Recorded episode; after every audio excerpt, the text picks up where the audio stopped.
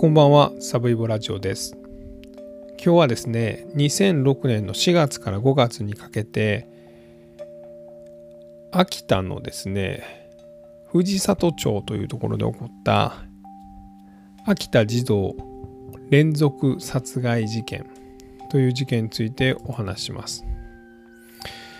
えー藤里町はですね、まあ、白神山地の麓にある、まあ、かなり自然豊かな町で、まあ、秋田県なんで冬はめっちゃ寒いんですけども、えーまあ、そんなところで起こった殺人事件です。連続殺人事件ですね。犯人は畠山鈴香という当時33歳の女でした。被害者は畠山鈴香の娘9歳の彩香ちゃん。とその近くに住む男の子。7歳の男の子、えこの2人が殺害されました。でこの事件のポイントはですねこの畠山鈴香が、まあ、かなり複雑な精神構造をしていたということで特にその最初に自分の娘を殺害してるんですけれどもこの時の状況を本人は覚えていないと言ってるんですね。で実際にまあ診察した精神科医のお医者さんもですね、まあ、乖離性健忘という、まあ、あまりにショックがきついとその記憶をまあ失ってしまうと、まあ、いう状況にあったんじゃないかということで、えー実際警察はですねこの畠山鈴香はシングルマザーで、えー、彩香ちゃんと一緒に暮らしてたんですけども、まあ、その暮らしぶりもなかなかあのーまあ、貧困というよりもちょっとネグレクトに近い、まあ、お母さんが娘の、えーまあ、世話をほとんどしないと。例えばあのおねしょをしちゃった布団をそのままにしていたりとか年がら年中その頭をあのお風呂とかも入れないので入れてくれないっていうのとか頭を洗ってくれないとかまあそんなことで、えー、彩香ちゃんはまあ何と言うんでしょうねまあかなり大変な境遇にあったと。まあとはいえこの犯人の鈴鹿もですねまあいろいろ苦労してる人らしくってまあお互い愛していた、まあ、親子でお互いを大切には思ってたんですけれどもまあ同時にですねこの畠山はですね33歳で、えーまあ、男の人とのお付き合いもあってですね、まあ、その間はこの彩香ちゃんはずっと寒い中外で待たされるみたいなことを近隣の方は目撃されたりもしています。でこの畠山は、まあ、まず彩香ちゃんを殺すんです。まあ、警察の調べでは、えーとある橋に行きましてですねここ秋田で、えー酒がですね魚の酒がですねまあ戻ってくるんですねでそのその様子を見たいと彩香ちゃんが言ってこの橋の欄干あの手すりのとこですねに登らして、えーそこからまあ突き落としたと、えーいうことを警察は言ってますが、まあ、おそらくこの警察の調べは嘘だろうというふうに言われています。というのも畠山自身はですね記憶がないので当時の様子を、まあ、この精神科医の人とかが思い出さそうとするんですけども、えー思い出すことができないと。で実際この畠山自身はですね、えーこの彩香ちゃんの、まあ、死はですね自己処理をされたんですこれ、まあ、警察の怠慢なんですけどもしくはまあ捜査能力の欠如なんですけども、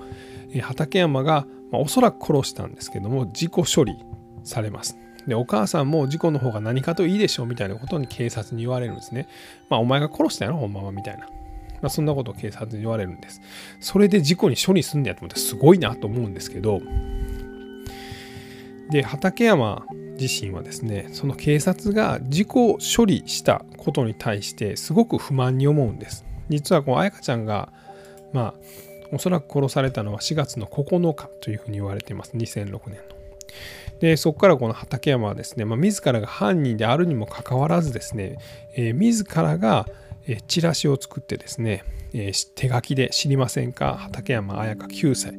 え140センチ前後で水色のジャンバー水色のジーパン靴は23センチでした。4月9日の日曜日藤里町の団地から、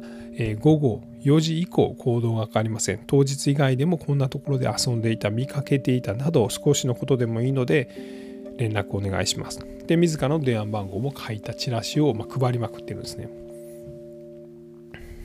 自分が娘を殺したのにその事件の真相を自分で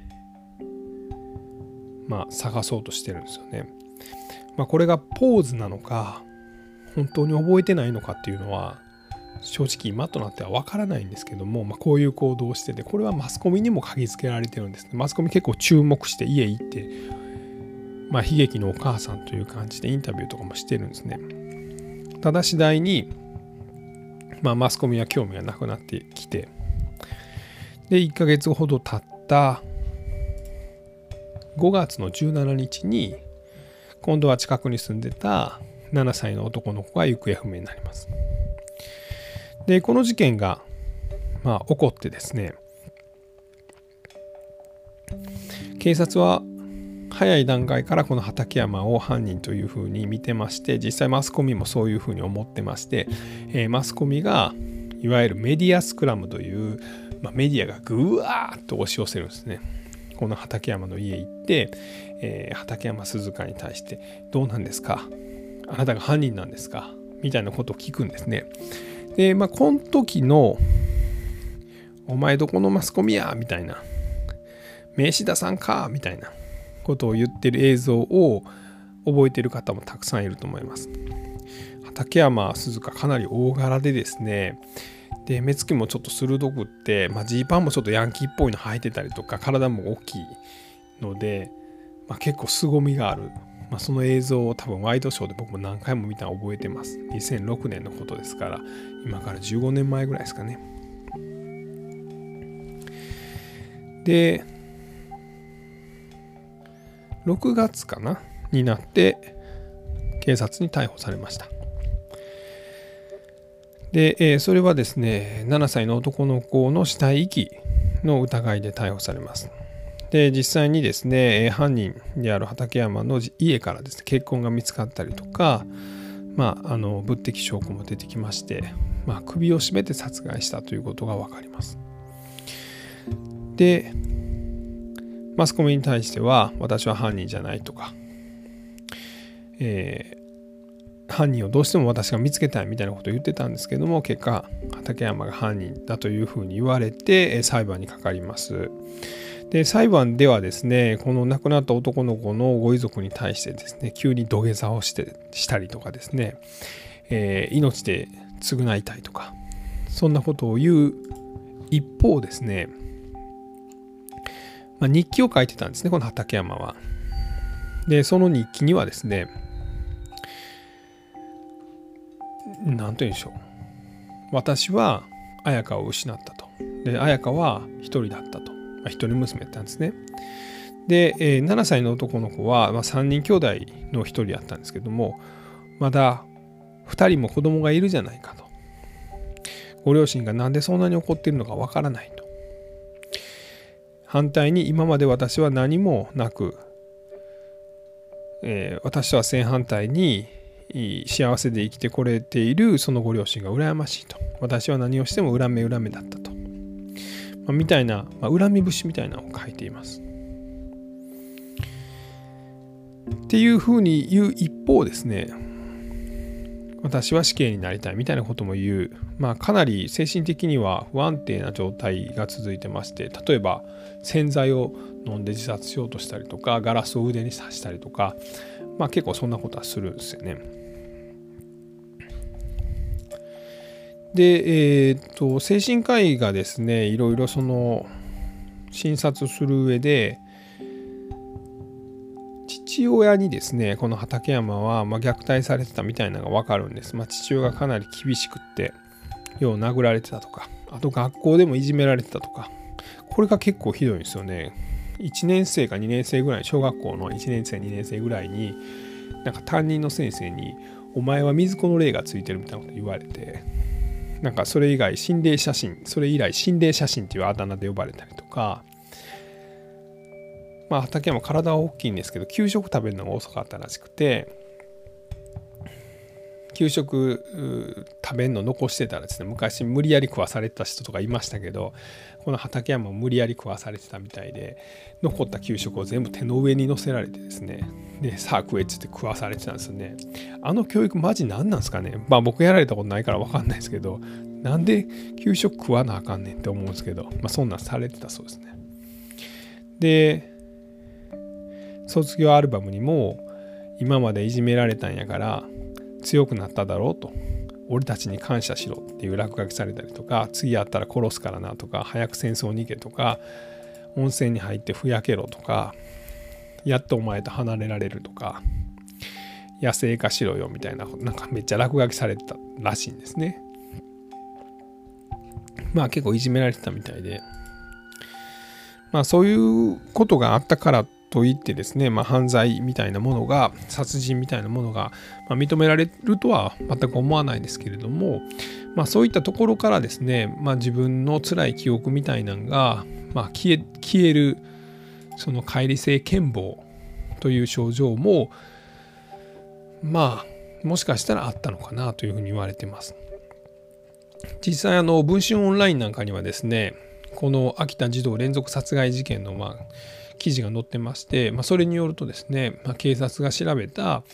えー、この畠山が娘の彩香ちゃんを殺したこの橋の上から落として殺したっていうのはおそらく嘘だろうと。というのはこの村の人たちがですね、まあ、例えば村あの橋の上から落ちたらですね絶対発見された時に、まあ、こうはならないと、まあ、いうような証言をいろいろ残しています。まあ、そういうとこから見てもこの秋田県警の能代署の能代署かな？の捜査は、まあ、かなりずさんだったんじゃないかなというようなことは、うん、まああったかもしれないなというふうには思います。で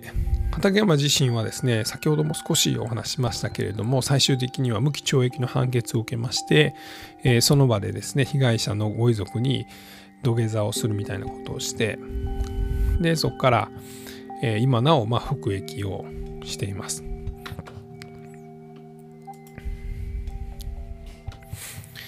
ただもう最終的にはですね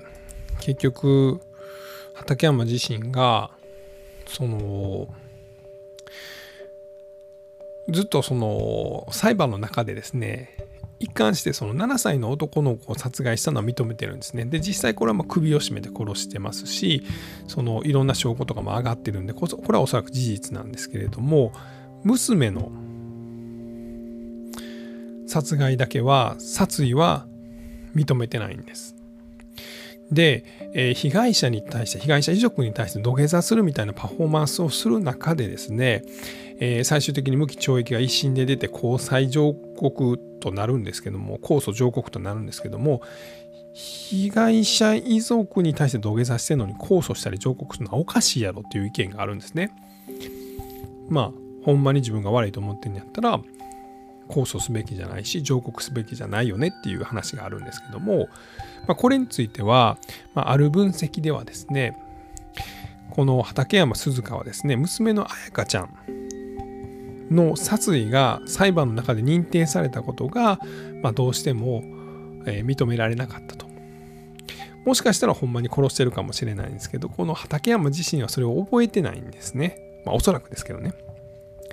でそれはどうしても認めたくなかったとこの殺意が認定された裁判のその結果をどうしても覆したかったので控訴して上告までしたんじゃないかというようなことが言われています。で、まあ、僕も子供がいるんですけどもまあ今はもう子供も大きいんで、まあ、なんその子供に対してですね何かこう怒りみたいな感情が湧くことはまほぼないんですけどもまあ実際子供らが小さい時まあこの小学校の低学年とかぐらいの時ってまあ言うこともなかなか聞いてくれないしこっちも親として慣れてないのでまあ子供たちに対してですね強烈な怒りを感じたことっていうのは1回や2回ぐらい僕もすごい経験してます。まあ、だからってこの最終的にま殺すとかそういうのが許されるとは思わないんですけれども、まあ、親だからといって子供を傷つけるなんてありえないというのはちょっと違うのかなとそういう瞬間っていうのは親であってもそういう感情になる瞬間はあると、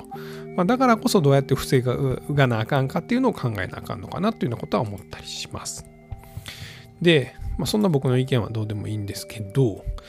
えー、ご近所の方が「週刊文春」のインタビューに対してまあ、答えてるのがすごく印象的だったので最後にそれを紹介して終わりたいと思います。まあ、この畠山鈴鹿犯人33歳で被害者となった彩香ちゃん9歳、まあ、この2人がどんな親子だったのかというのを聞かれた近所の方が、まあ、こういうような証言をしています。えー、彩香にとっては鈴鹿しかいないんだ。9歳の女の子ですね。がこの容疑者鈴鹿しかいないんだと、えー、嫌われたくない。だからお母さんが大好き。いつも機嫌をとってる。そんな綾香があの日に限って鮭を見たいとダダをこねるかね。まあつまりその4月の9日に綾香ちゃんが、えー、鮭の訴状ですね。鮭がこう川から、えー、海から川をこう逆流して戻ってくるんですね。それをどうしても見たいと畠山に言って畠山は橋の欄干に連れて行って、えー、欄干の上に彩香ちゃんが登ってで彩香ちゃんが、えー、そこから突き落とされて殺されたっていう警察の見立てなんですけどね。それに対してまあ意見を言ってるんです。どうしても彩香は鈴鹿の機嫌を取り続けてたのにあの日に限ってダダをこねるかねと。それに鈴鹿だって鈴鹿なりに彩香を可愛がっていた。暗くなって帰りが遅いとここまで迎えに出てきたもの。どっちもかわいそうだよと。まあいうようなことを言っています。なのでこの事件はですね僕はまあいろんな記事読んだだけなんで何とも言えないんですけどもこの畠山鈴鹿受刑囚は、まあ、意図的に何か嘘をつくというよりもまあいろんな性格もあってですね、まあ、ショックな出来事から、まあ、意識をですね、まあ、意識というか、ま、無意識に心を守ろうとするような、ま、成人構造になってて、ま、その部分がいわゆる乖離性健忘というのになってまあそれと、まあ、警察の、まあ、捜査能力のなさなのか捜査ミスが相まってですね最初の彩香ちゃんが亡くなった事件がきっちり捜査されなかった、まあ、結果的にこの次の7歳の男の子が死んでしまったと、まあ、いうような事件なのかなというようなことを思いました。まあ、すいません、ちょっと死に滅裂な話になった部分もあったんですけれども、申し訳ございません。えー、今日はですね、2006年の